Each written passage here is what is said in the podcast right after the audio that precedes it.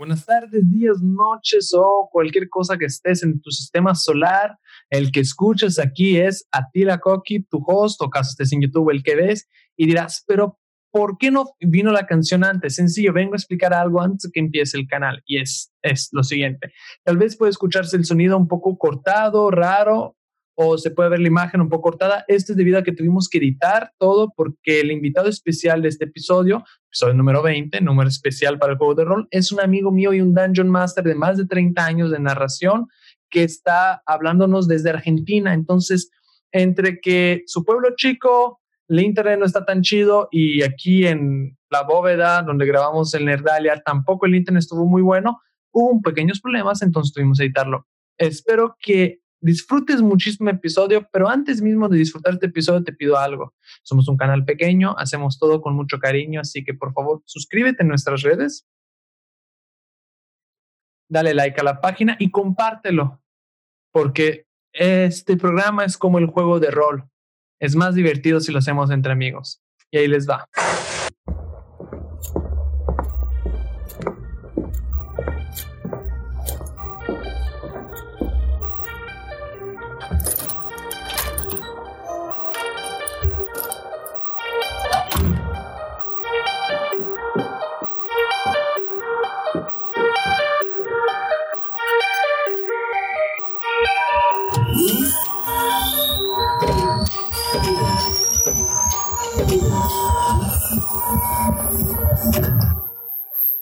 Bienvenidos a Nerdalia, donde se reúnen los nerds.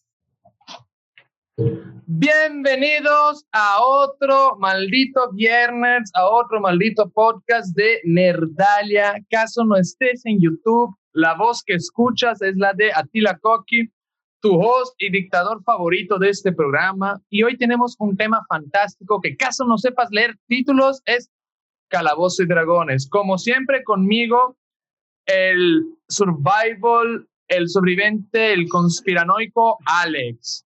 Oye, Atila, ¿por qué traes disfraz de Clark Kent?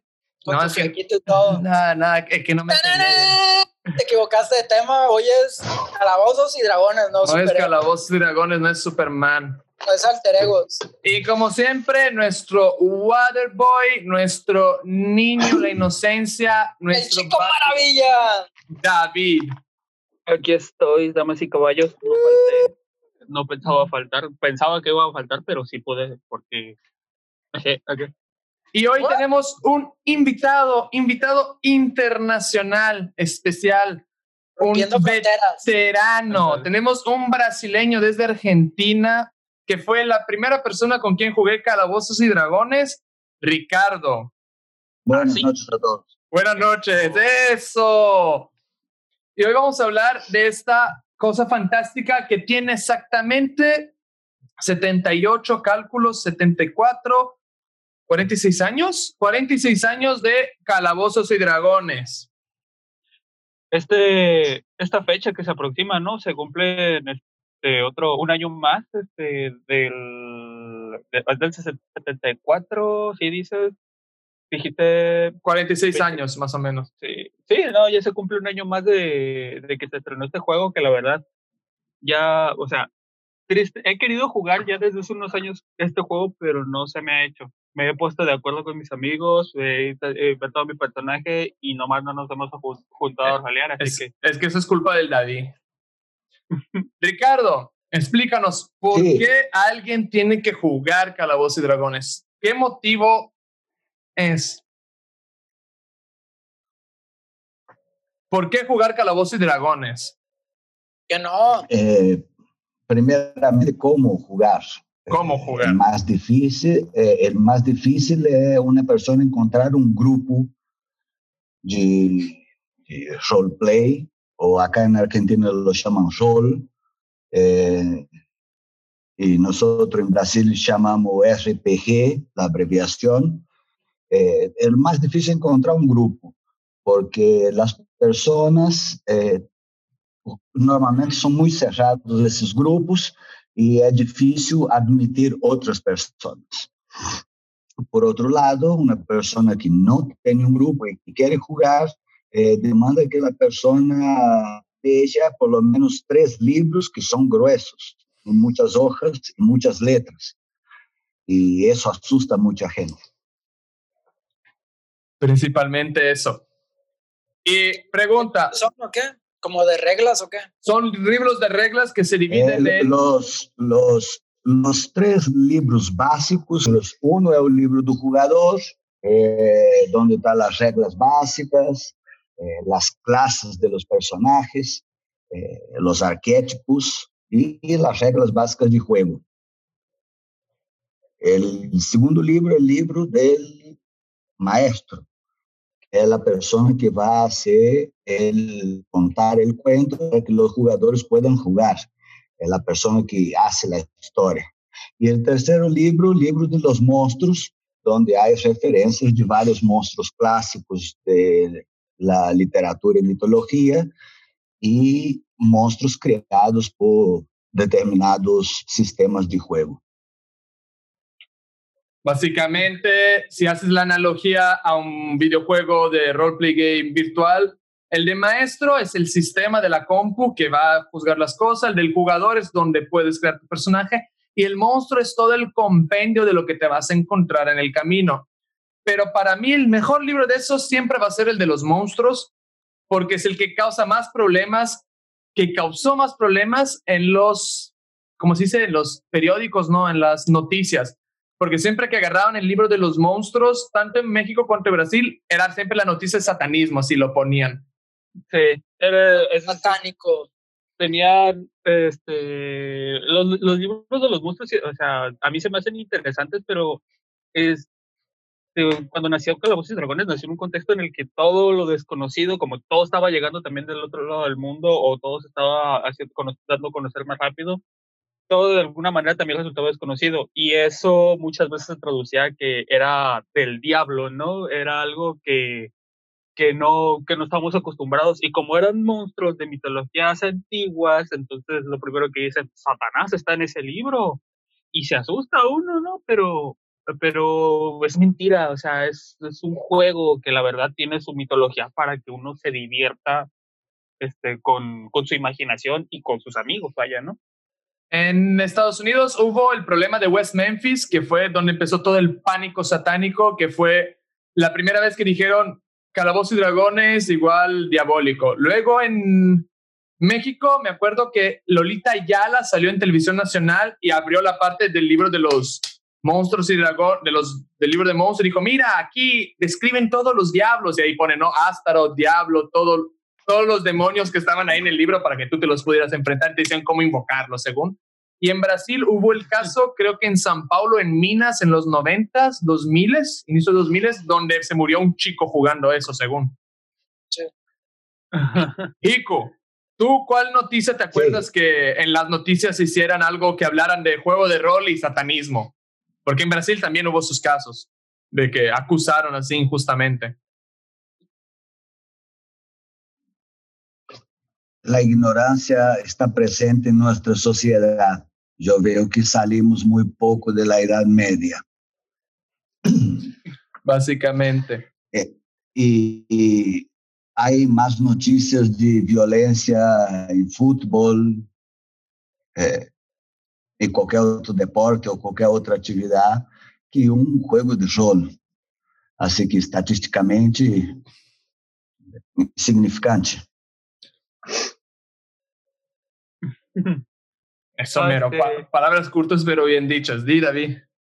No, este, bueno, no, o sea, no podría agregar mucho a lo que dijo él, ¿no? Pero pues, o sea, eh, eh, eh, lo triste, como dije ya antes, es que es un contexto en el que todo se sataniza. Lo, mismo le pasó a mi preciso anime, que por eso también se dejó de traducir de este lado del mundo un tiempo.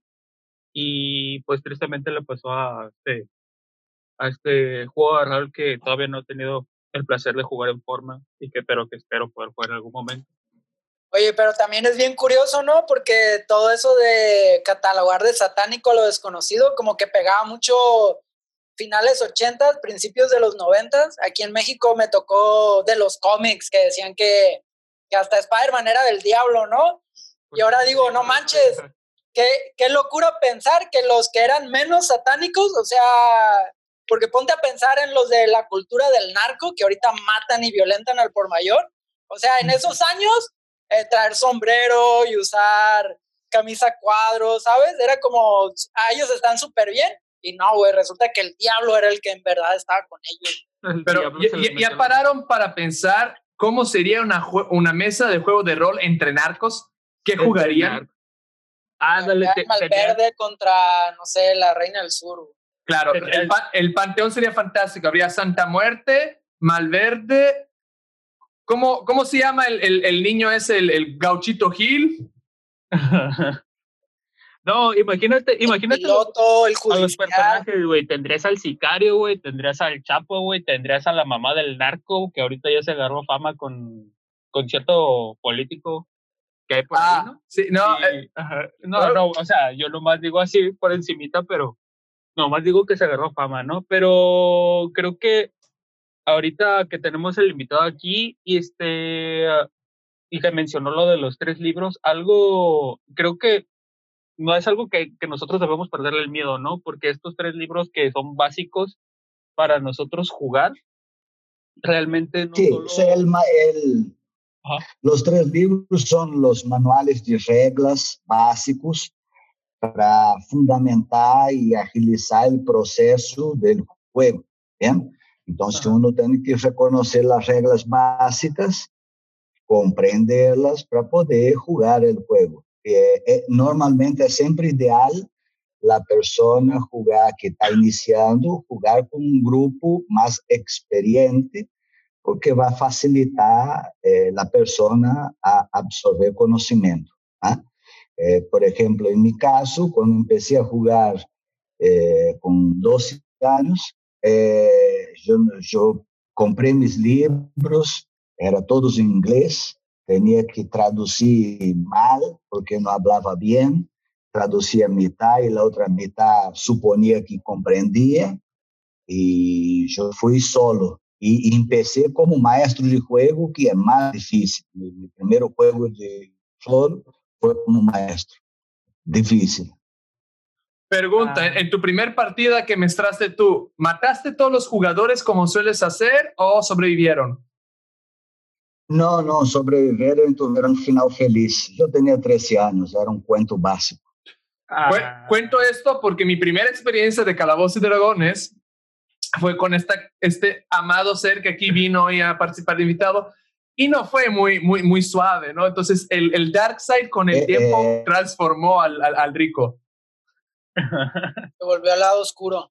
ni, ni hablar tu primera experiencia jugando Vampire, ¿no? No, vampiro, vampiro, vampiro es peor. Vampiro la máscara es que hay varios, varios escenarios. Todos creen que juego de rol es solo calabozos y dragones hay Vampiro la Máscara, que es de turpación y toda la psique humana que puedas destruir posible.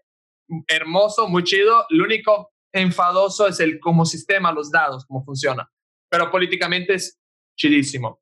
Luego hay Dungeon Dragons, el más clásico. ¿Qué otros? No me acuerdo. Hay... Sí, hay, hay...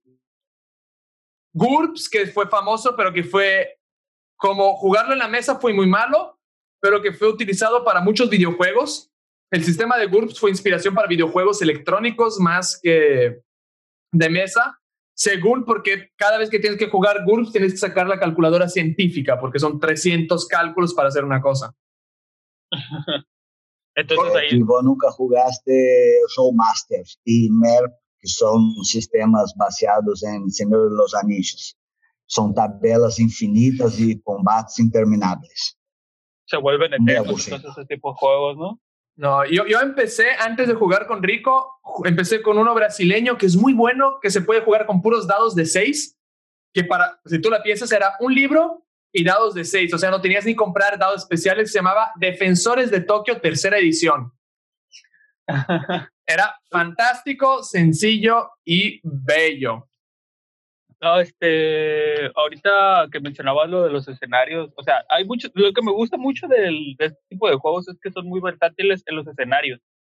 Este, o sea, tenemos el escenario típico que es la, la Edad Media con las veces y todo eso, muy señor, de los Anillos, como dice aquí Rico. pero también había otros que, por ejemplo, estaban basados, están más al estilo, por ejemplo, hay uno que es más o menos de Mad Max, otro que es de vaqueros, hay juegos de rol de Star Wars, entonces, este, precisamente teniendo como base a Calabozos y Dragones, entonces, este, a mí me, me, gusta, me llama mucho la atención esa, esa versatilidad que tiene el juego para, no solo para desarrollar una historia, sino para desarrollar una historia en un escenario completamente distinto, vaya, ¿no? Entonces, este, por eso, por eso estuvo chido ahorita que dijiste esto de los calabozos y dragones con narcos. Sería narcos y sicarios, no sé, acá. Pero pues. los, los escenarios, como decís, eh, eso fue mayoritariamente introducido por GURPS cuando empezaron que eram cenários distintos do da imobilidade do Dungeons and Dragons clássico, que eram aventuras de fantasia medieval. El GURPS proporcionou, eh, com a mesma regra, que a pessoa pudesse jogar em distintos universos, medieval, fantástico, super-herói, eh, viejano oeste, eh, samurai, lo que seja. Né? Ah, é, White Wolf, com o sistema dado de, D10, né? o sistema de D10 de vampiro, é, werewolf, etc., Mage, Ascension, é, também unificou isso, podendo jogar em mesmo universo com o mesmo sistema. Posteriormente, depois da segunda edição de Dungeons and Dragons, é, a empresa também mirou, se deu conta que as pessoas queriam jogar muitas coisas e elaborou, cambiou as regras bastante e transformou o Event System hoje de Dungeons and Dragons como um sistema genérico onde uno pode jogar no universo que queira. Eh, nós podemos jogar que você sos um panadeiro e empeça a tua história aí, ou, ou um sicário, ou um combatente mercenário, Eso está chido. Es eh, amplio, dependiendo do que ele que cuenta a história sepa elaborar um universo que que eh, emocione a los jogadores, se pode jogar de qualquer coisa. Eh, quero jogar em la guerra do Vietnã, listo. Quero jogar astronauta, ok. Espiano estilo James Bond 007, vamos. Quero jogar medieval, jugar eh, Imperio Romano. Todo es posible si tiene cerebro. Pero para mí una de las cosas que más aprendí con Rico es consume toda la cultura cinematográfica que puedas y róbate todo lo que sea bueno para tu juego. Las cantidades de veces que el enemigo fue Charles Bronson, que fue algún personaje de Sergio Leone, não é por nada que el cliché siempre funciona no cinema. Sí. Entonces, sí, la, la, la, yo digo, eh, el problema fue que la Wizard of the Coast, que originalmente era el grupo este, la empresa de Gygax, pero ah, historias se quebró, no volvió, abrió, vio que había provecho y empezó a crear libros de escenarios, libros de escenarios, pero los que sí de verdad jugaban, los que no fueran europeos o americanos, o sea, los que no hablaban inglés, hasta que llegaba la traducción, hasta que tenías que pagar el importe de importación del libro o todo lo que costaba, no llegaba tiempo los libros para poder jugar esas campañas. Entonces lo que hacían era el homebrewing, o sea, el crearlo en casa. Entonces tú puedes hacer lo que sea. Una de las carrillas mucho que se hace de bullying con el juego de roles que dicen que es un haz de cuenta. Sí, pero diferencia que en el haz de cuenta yo digo, ah, te disparé. Aquí lo que hace diferencia es el dado. El dado decide tu destino. Y es por eso que en el Dungeon Dragons, que es el más clásico, es este dadito de 20 lados, el más importante. Es por eso que este episodio 20 yo quería que fuera de juego de rol, porque no hay nada más bello que tirar el dado y sacar el 20, así el, el máximo logro, porque tiras el dado, el 20 es tipo veloces y furiosos, puede hacer esas cosas que nunca podrían hacer bajo las reglas, las puedes hacer, tirar el carro por el alcantilado, volar hasta el otro puente, esas imbecilidades, siempre que hay una regla más importante, que es la regla de oro. Rico, ¿cuál es la regla de oro del juego de rol?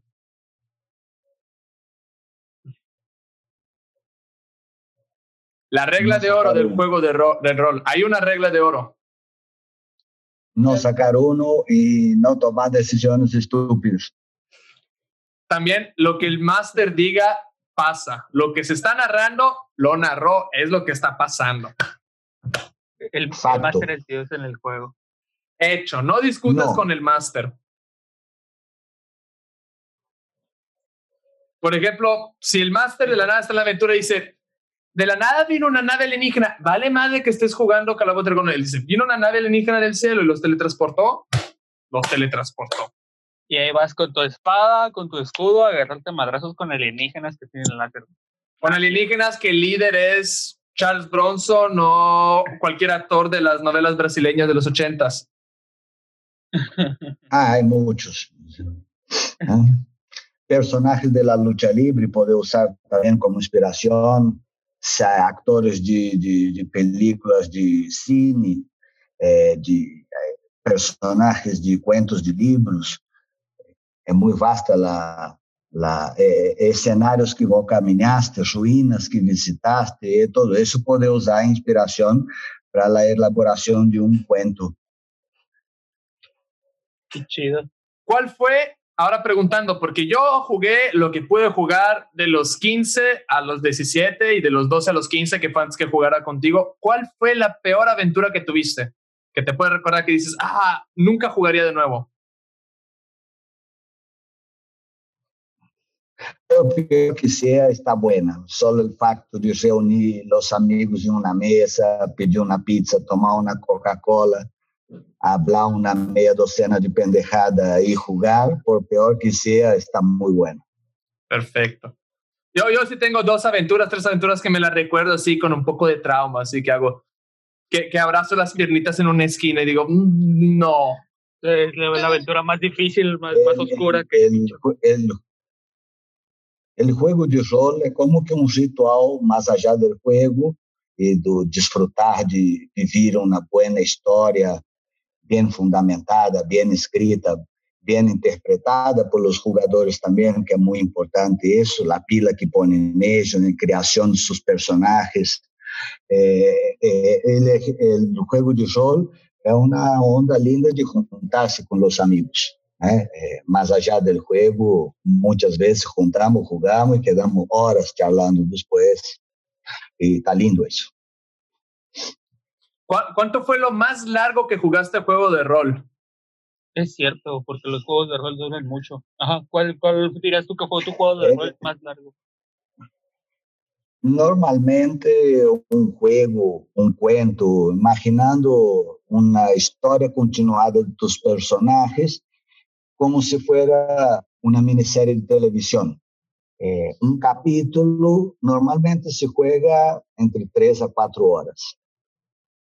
Pero una sesión de juego de rol, la más larga que has jugado, no importa si fue la misma historia o no, ¿cuánto fue la, más, la sesión más larga? Así que digas, Tú- que se juntaron, se sentaron y Eh, se acabó.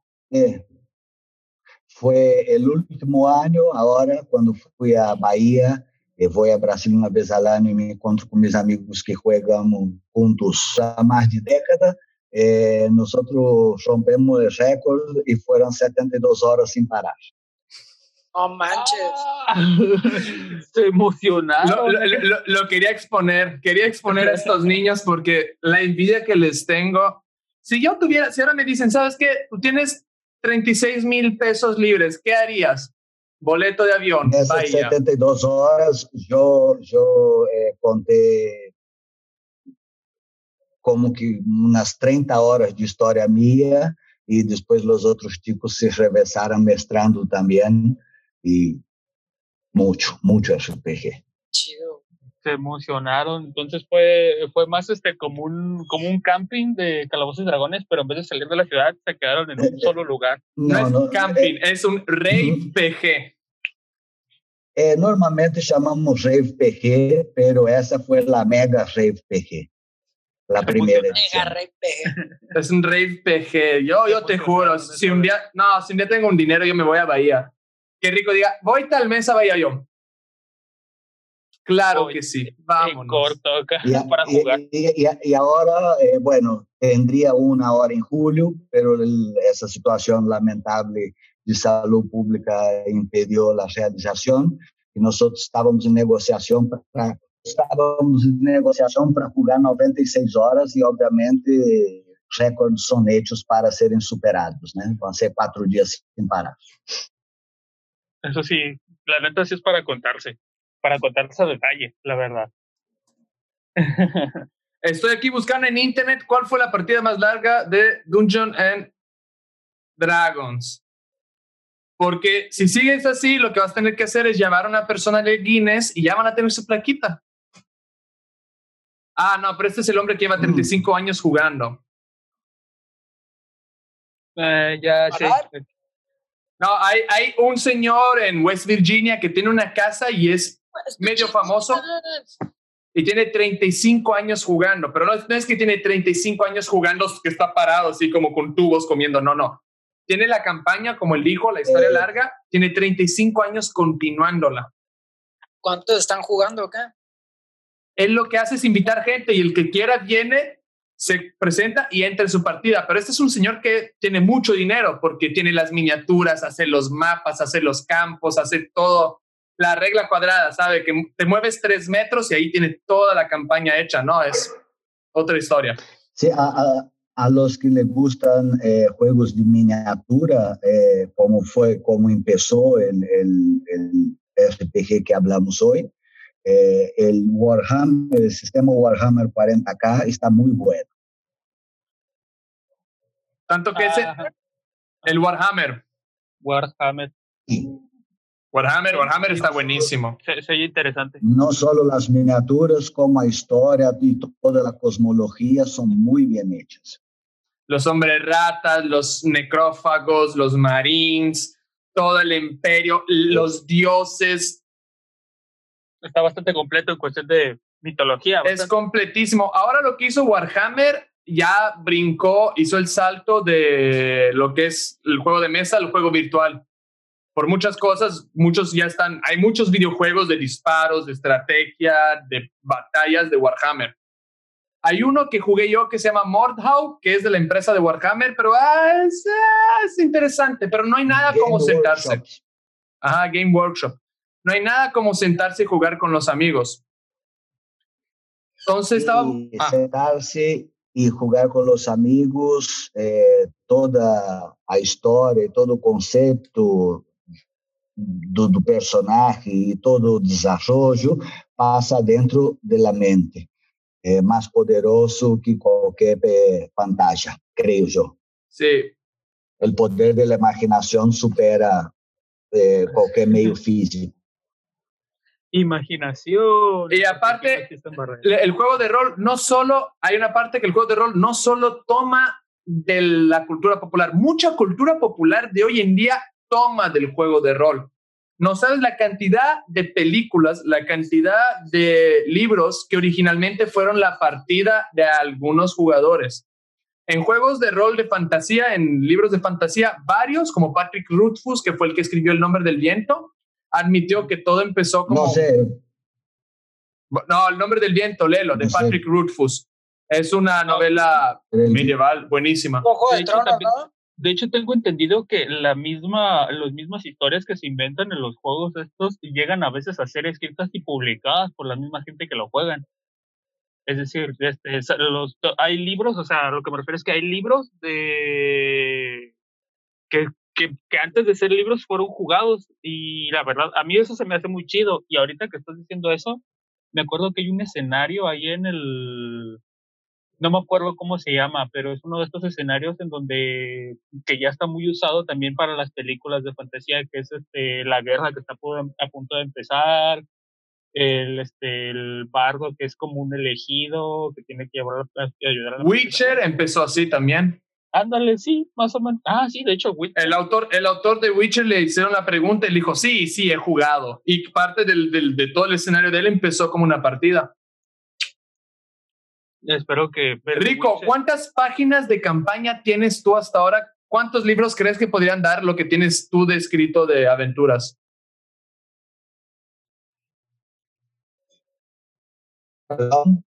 Que, que porque tú hay, gente que la campaña nomás la imagina, hay gente que se sienta y escribe la campaña, escribe la historia. ¿cuántas páginas escritas de diferentes campañas tienes tú acumuladas? Yo tengo todas mis anotaciones desde que empecé a jugar con 13 años y son un par de cuadernos. Pero, ¿cuántos? Tú, si tú fueras que hacer con una mano la pila, ¿de qué tamaño sería? Eh, y yo tengo fácil más de 2.000 páginas anotadas. Se emocionó. Eso, eso, eso, te da, eso te da un librito, así fácilmente te da un librito. Ok. De, de diferentes histórias, não? E vale ressaltar que meu método de, de escrever o cuento não é como um cuento normal de um livro, sino como um guião rápido de los fatos principais e las principais eh, frases que los outros eh, no NPCs, que hay que explicarlo, los personajes que no juegan, los integrantes do mundo, hablan esse tipo de coisa. É, anoto de maneira sencilla. Assim que com quatro ou cinco páginas máximo, por exemplo, me dá duas ou três horas de aventura. Ah, dale. Ok, y en, en, todo juego, en toda cosa cultural, hay un cliché, hay un cliché que me acuerdo mucho del juego de rol, que es los nombres de los elfos. Los nombres de los elfos siempre se parecen a drogas. Y ahora quiero hacer un jueguito aquí con ustedes. Es un juego, es un quiz que se llama ¿Qué es esto? ¿Droga de prescripción o elfo? Y ahí vamos a, checar entre todos. Froba.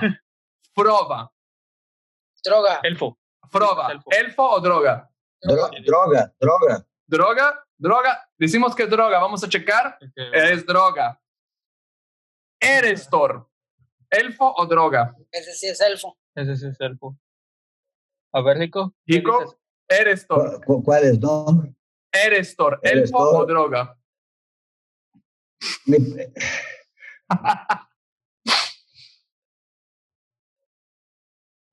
Vámonos a ver si es elfo o droga. Erestor puede ser un remedio para erección, ¿no? ok, no, Erestor. sí, sí, Erestor, y siga parado. Erestor sigue siendo elfo. Ahora hay otro que es Ah, Isen 3. Eh, voy a decir droga porque yo me equivoqué dos veces. ¿Droga? ¿Cómo, cómo es? Isen 3. Isen 3. Dicen tres. Ixen 3. Creo que es elfo. Te- Tem um nome, tem um nome efeminado, parece um elfo. Vamos a ver. Es droga. Chan, chan. Ah, al fin lo tiene. Es un, es un medicamento para el HIV, el VIH.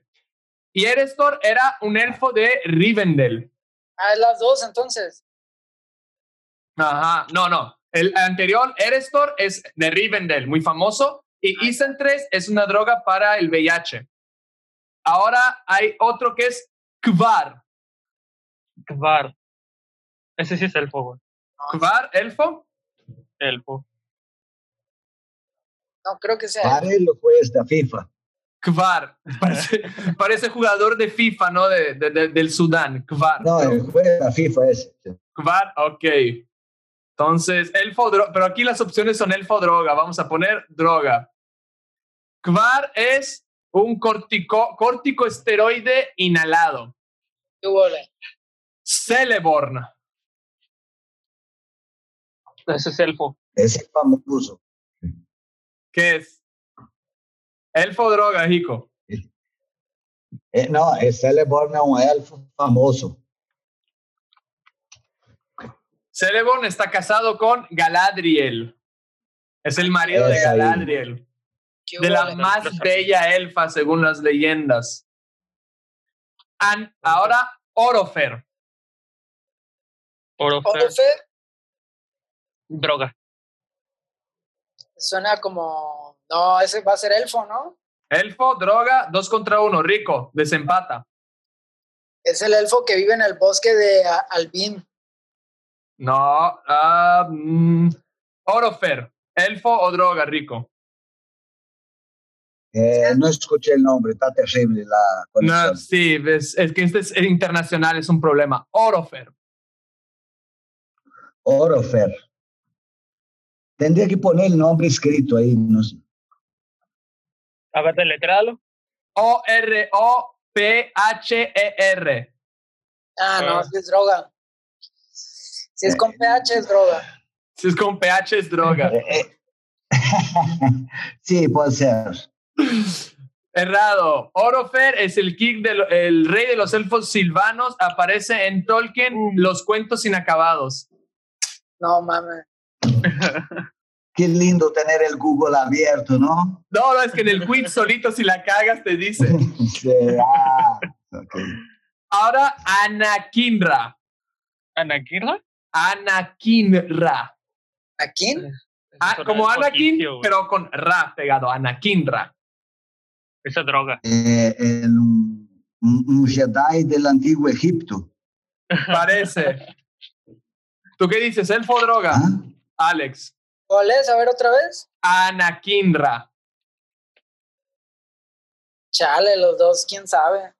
Si es elfo, ha de ser un elfo malo. Y si es droga, de hacer más daño que bien. Ese que era lo- Anakinra es una droga prescribida para reducir el dolor y la hinchación de la artritis reumatoide.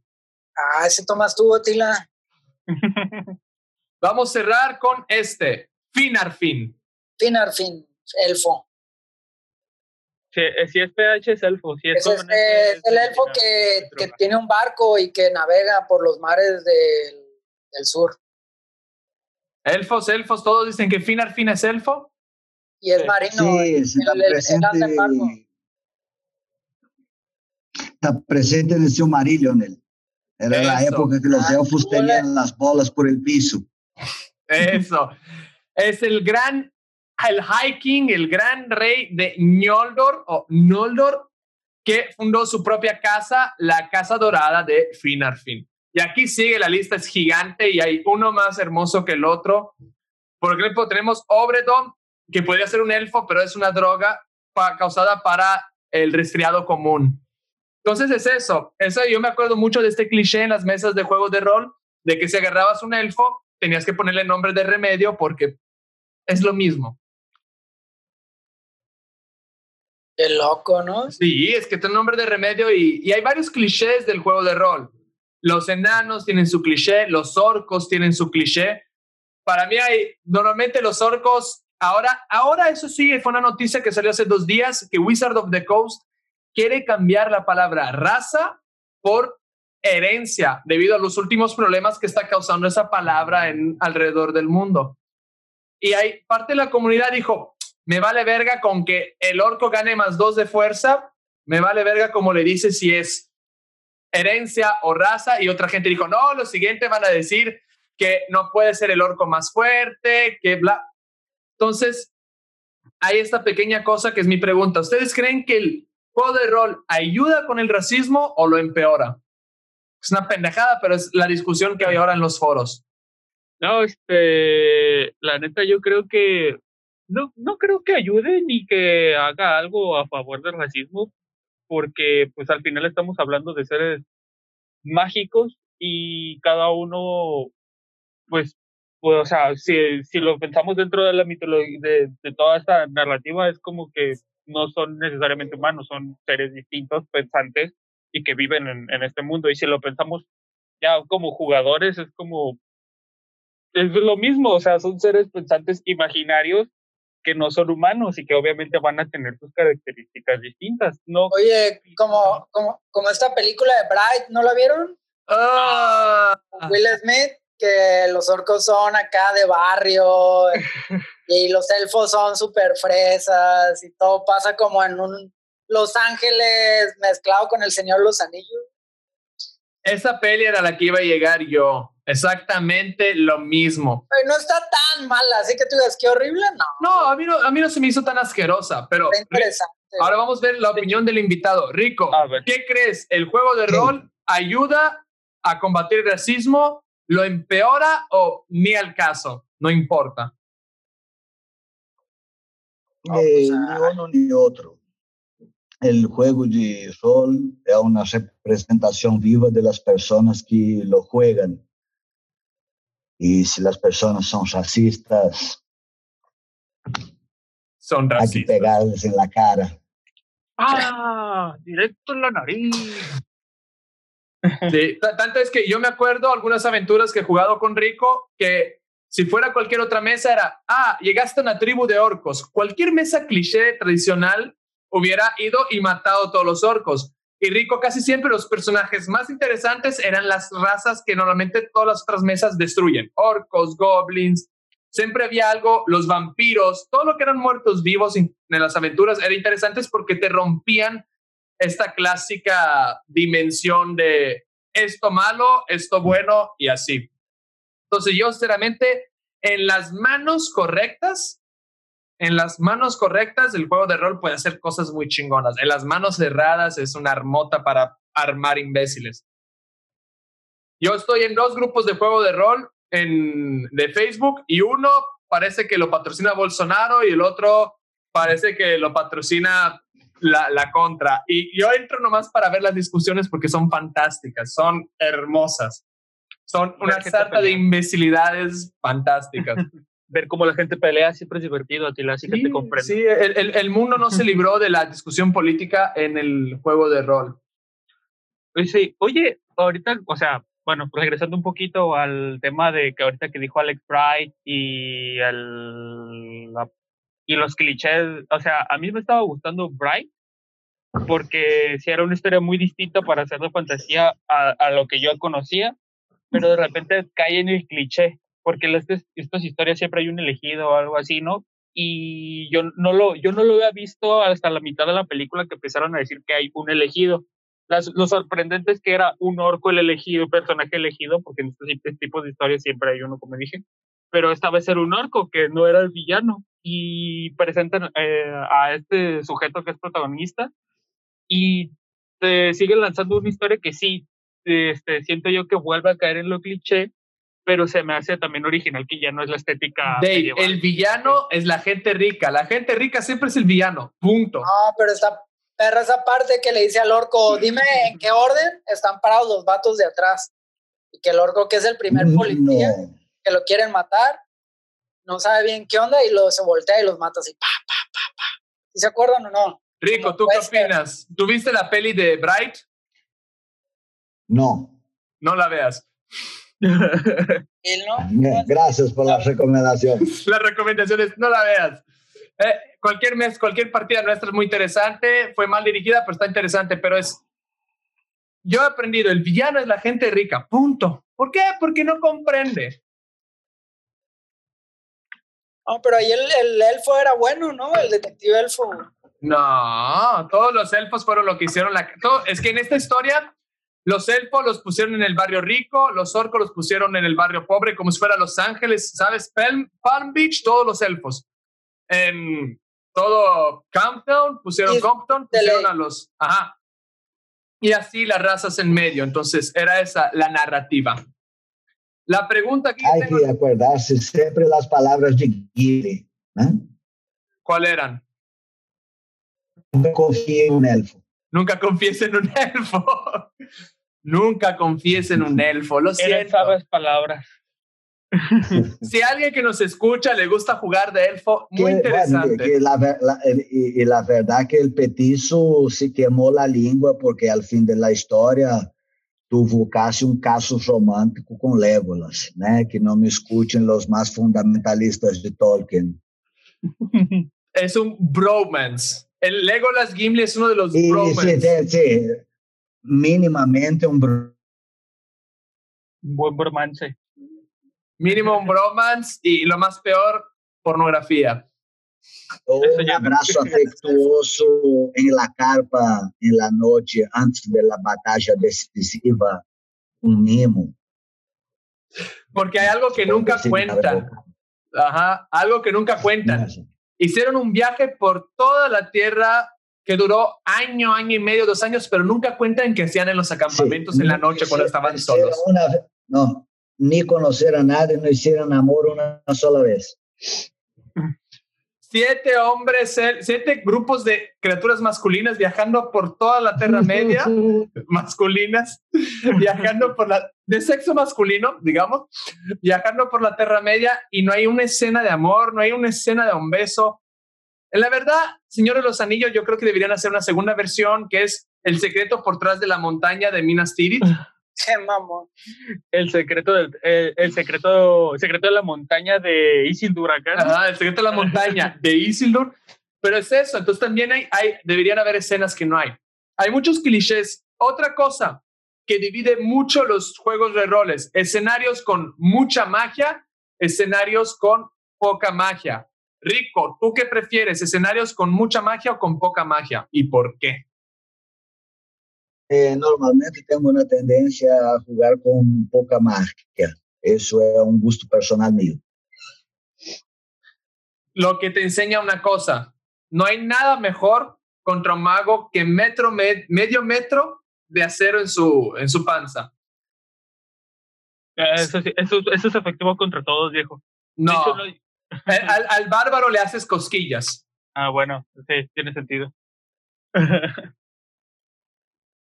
Entonces, yo, yo, a mí, por ejemplo, he jugado con otros grupos online, ahora desde que vine a México a vivir a México, y yo sí, yo extraño las aventuras de Rico porque las mesas con mucha magia suelen volverse un burdel.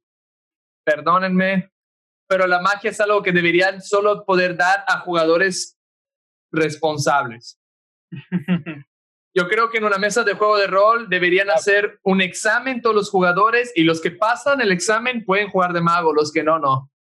Porque A ver, cuéntanos, cuéntanos una anécdota de eso acá. una anécdota de eso, un personaje de un amigo ya en off, porque había una regla sagrada en la mesa de juego de rol en Brasil, era si alguien faltaba tres veces a la mesa, a la partida, su personaje moría de maneras misteriosas. Ok, entonces, ¿qué, le, qué hizo ese amigo para...? Que, eh, que eso es lo que pasa en el cine, cuando el actor empieza a dar problemas, el personaje Cuello. muere, cuello. Entonces es algo muy cinematográfico. El personaje de este caso era un elfo, Un elfo mago. un elfo mago. Chingate esa. El personaje era un elfo mago. Y este elfo mago ya estaba en off y había faltado tres partidas, entonces el Dungeon Master agarra a este personaje y empieza a hacerle problemas a mi personaje. Que mi personaje era Martelorius, que creo que fue el mejor personaje que tuve en Brasil. Que Martelorius era lo que era una, lo que puede decir un afroamericano de 2 metros 20 con un martillo de 80 kilos en la mano. De 80 kilos. Era un martillo, era un mazo gigante. Entonces, él no No necesitaba magia.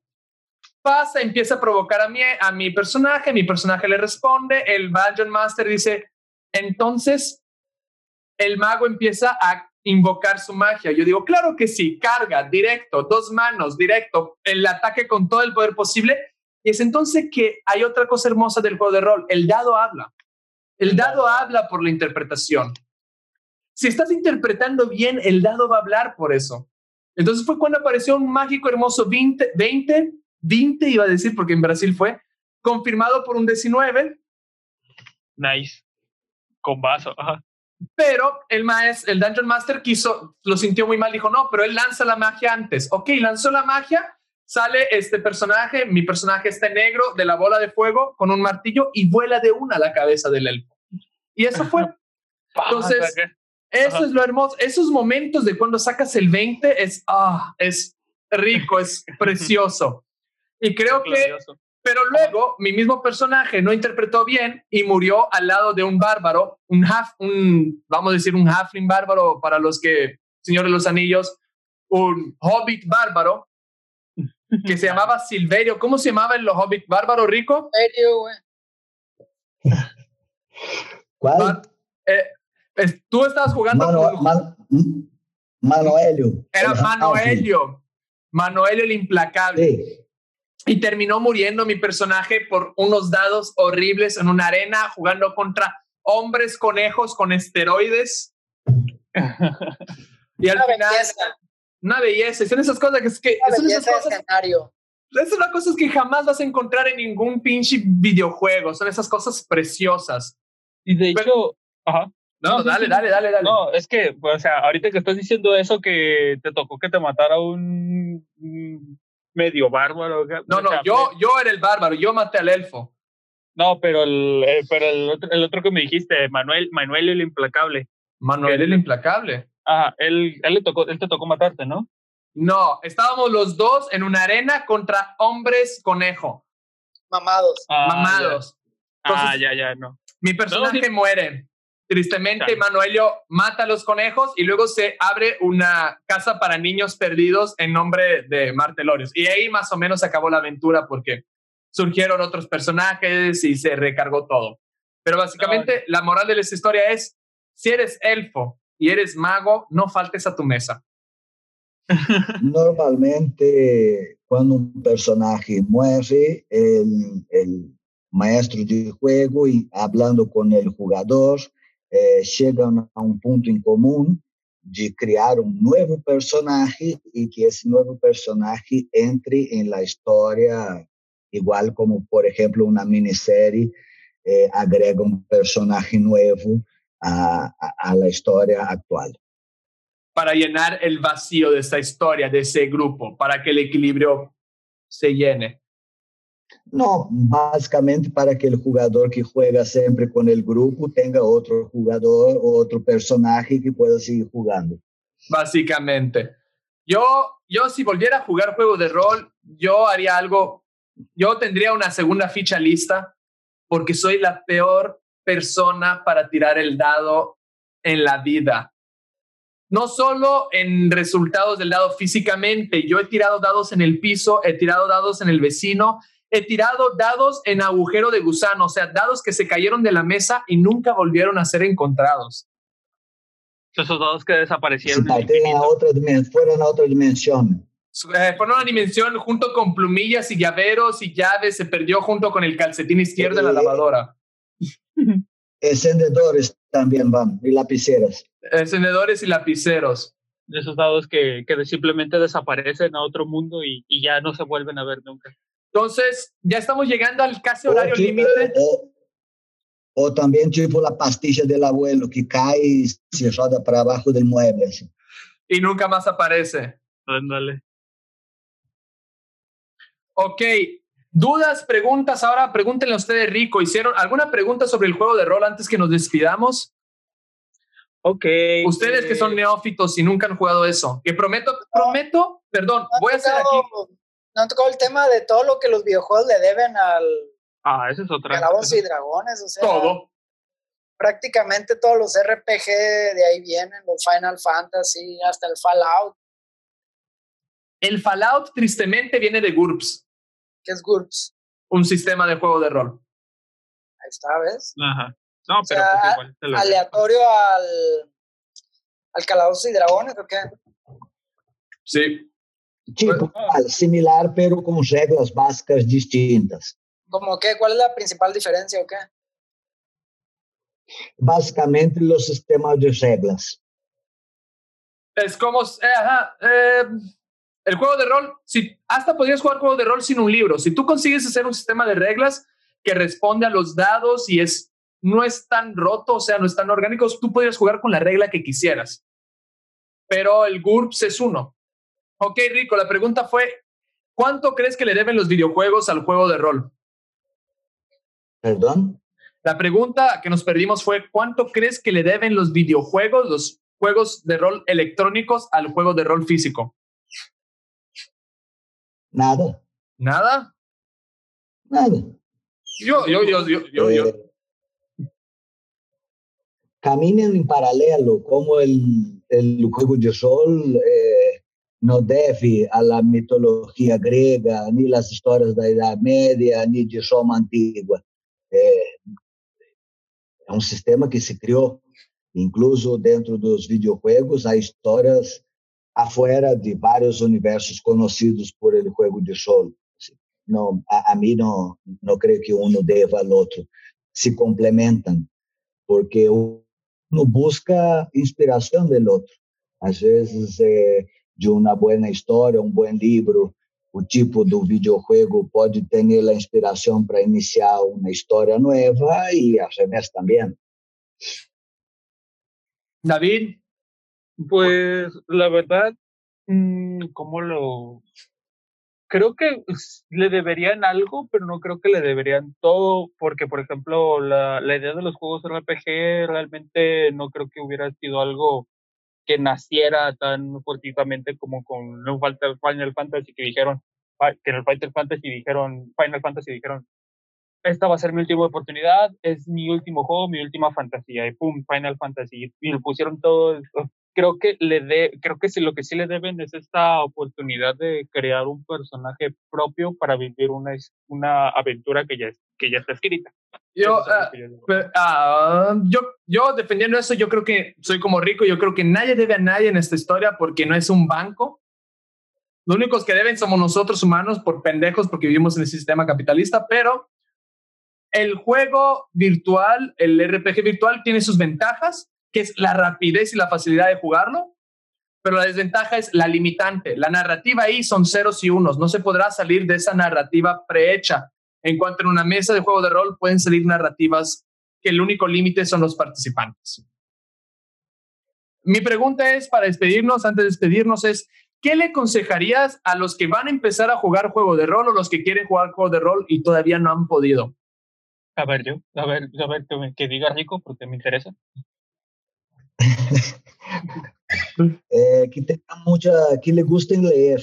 Eh, quanto mais uno lê, não só os livros de história do Juego de Sol, como tragédias gregas, livros de história, períodos da Cruzada, Star Trek, Star Wars, Mad Max, El Cid Campeador. Quanto mais influência uno tenha, eh, mais rico vai ser o juego. Tanto a história quanto a interpretação do personagem. Mm, Perfecto. Oye, bien. Mi consejo sería, no sean codos. Si se reúnen, pongan dinero equitativamente para las pizzas, para las Coca-Colas. Eso, es importante. Eso es mucho más importante. Y, y, agradar al maestro también. Aumenta la posibilidad de sobrevivir y ganar regalos. Ajá. No discutas con el Dungeon Master. Si puedes, corrompe al Dungeon Master lo máximo posible porque va a ser ventajoso para ti. Es como si pagas DLC, es como un pay, pay to play así, pero versión física. pero, como tipo una donación al server. Ajá, una donación al servidor, así. Agrada al Dungeon Master. Tres, no llegues tarde a las partidas, no canceles partidas a menos que sea vital, no me vengas, ay, es que mi novia habla una cucaracha, tengo que salir de la partida a rescatar mi novia porque le tiene miedo a las cucarachas en su casa. Eso no es válido. Historia real de Atila. Historia real de un amigo mío llamado Julián o Juliano. No, pero más bien tenía que ir a matarle la cucaracha, Atila, ¿entendiste? Es lo que siempre hemos dicho. No hay, y otra cosa, si puedes jugar, juega. Si no sabes cómo jugar, entra, como dijo Rico, a un equipo de gente que ya sepa jugar. Y si en tu ciudad no hay, haz como hizo Rico, agarra el pinche libro, acércate y empieza a jugar, porque nadie te va a poder decir, estás jugando bien, estás jugando mal. Tú juega. Y lo, más... que importa es uno divertirse. Uno divertirse. Y si sabes de algún amigo, por ejemplo, que dices, esta persona podría agregar algo a Jodrón, invítalo. Porque, por ejemplo, lo que a mí me gustaba del grupo de Brasil es que teníamos un maestro de historia. Ah, de la otra. Ajá. Teníamos un seductor impertinente que no leía muchos libros, pero era una cabeza genial. Teníamos un niño llorón italiano. Teníamos una máquina de destruir ciudades, que físicamente esa persona es un monstruo. Teníamos de todo y era interesante porque te salía del clásico cliché nerd. Todos somos nerd extremos en eso, pero cada uno aportaba una belleza. Claro que sí. El seductor en el juego terminaba queriéndose coger todos los personajes que aparecían, no importaba. La máquina de destruir siempre jugaba de nano o de bárbaro. Era interesantísimo mismo, así. El italiano chillón terminaba siendo una clase imposible, un personaje inútil. Pasa nada. El maestro de historia terminaba poniendo menos magia en sus aventuras. Dejando tarea, güey. Dejando tarea. No, por lo contrario, nunca nos dejó tarea. Y ahora les digo, jueguen juego de rol. Esto fue Nerdalia. Y antes de acabar, antes de despedirnos, antes de patrocinar. si no tomas, no juegues el rol porque luego sale todo mal, ¿no? ¿O qué? No, no. Si se puede jugar pedo. Se puede jugar pedo, se puede jugar marihuana, se puede jugar lo que tú quieras. Excelente. Con, que todos en la mesa estén de acuerdo y nadie se ponga raro, te puedes jugar con lo que pinche quieras. Hay gente que le gusta jugar marihuana. Yo, yo de preferencia, yo me, da, me fumo y duermo, entonces mejor no. Con tequila. Pues sí, sería interesante la mesa de juego de rol con tequila, pero puede ser que se ponga muy violento. Oye, pero también se juega como el risk que si pierdes en los dados te tienes que tomar un shot y luego ya de tanto perder estás súper ebrio. Sería muy interesante que cada que tu dado dé un fumble, o sea, que cada tu dado salga un 1, que es lo contrario del 20, tuvieras que tomar un shot de tequila. Sería muy interesante ver cómo sale la partida. Pero, como etílico. pero no se regla. Ok, yo prometo, aquí es mi promesa, promesa de político. Promete, promete. Que antes que acabe el año, si se acaba la pandemia, quiero hacer una grabación de una partida de juego de rol. Ándale. Aquí en La Paz. Y me comprometo para su sufrimiento, lo siento mucho, de ser el Dungeon Master para que no tengan que sufrir. La cara de Ricardo lo dice todo, me mira así de... Lo puedes hacer en línea. No, es que en línea no es lo mismo. No es lo mismo. No es lo mismo. Ya intentamos, pero no es lo mismo. Yo, yo intenté jugar con, con Rico a través de, un, de, una aplicación que se llama JRPG y no, no es lo mismo, no funciona, nah. No, no es chido, es, o sea, le falta, le falta. Como le falta, le falta, no, no hay nada como voltear. Como, como, dije antes, parte del juego es la reunión de los amigos y obviamente en vivo es mucho más divertido do que eh, por internet. Y, aparte hay mucha más, menos probabilidad de que te interrumpa algo. Porque tienes la presión social de tus amigos que te obliga a estar ahí también, ¿no? Porque si estás en internet, ah, vamos a ver memes mientras esta persona está diciendo su, su, su, su diálogo, que no es interesante. Ahí no, ahí tienes que escuchar el diálogo de la persona gustándote o no. El elfo que empieza a decir sus pendejadas, tú vas a estar así. Y eso está bonito porque te causa bilis y tu personaje va a poder enojarse o no enojarse. Pero, Rico, ¿tienes algo que quieras promocionar? Es tu momento. Puedes promocionar lo que sea. Asociaciones, aprovecha, se va a poner el link aquí abajo y se va a poner un post en la página. Promociona lo que tú quieras, siempre que sea legal. No, eh, deseo que quien se interese por el tema descargue los libros básicos eh, si le gusta, compre, porque son muy lindos, las impresiones son lindas, es un buen libro para tenerlo y que vaya adelante. El RPG es muy lindo de jugar y es muy lindo cuando pasa de generación en generación. A largo de mis 30 años, eh, yo ya jugué con tres generaciones de personas eh, está muy bueno. Y un de mis grupos es una fusión de esos tres. Yo les pido que por favor entren en las redes de Nerdalia, Facebook, Twitter, YouTube, Instagram, ¿qué más tenemos? Spotify. No tenemos High Five ni esas cosas porque no existe tampoco Metroflog, pero entra a las redes, agréganos y síguenos. David, ¿dónde te pueden seguir o qué pueden hacer? No, pues este, ya saben que mi Instagram está bien sencillo, es just one day, puntos entre las palabras. Y pues ahorita no estoy actualizando mucho, pero ya saben, si me siguen, lo sigo. Perfecto. Alex. Arroba Pimpón es un muñeco muy lindo y de cartón. Ah, cierto. Eh, arroba Alex escribe.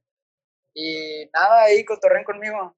Y si pueden acercarse a los libros que escribió, cómprenlos. Una belleza. Una belleza de libros. Y yo te agradezco, Rico, que hayas apartado un tiempo en esta gélida tierra llamada Merlo a recibirnos aquí. Y espero que tú, oyentes, te hayas divertido con el acento de Rico, te hayas aprendido algo. Y si parece pare de sufrir, la neta, directamente te vamos a ofender aquí personalmente abajo. Duro contra el muro, digo, contra la cabeza. Me despido, me despido con este cántico de la mesa de juegos de rol de Brasil que era matar, pillar, destruir. Kill, loot and destroy. Esto fue Nerdalia, Juego de Rol. Les agradezco muchísimo y espero que les haya gustado. Adiós. Hasta otro viernes. Gracias por venir a Nerdalia. Hasta la próxima reunión.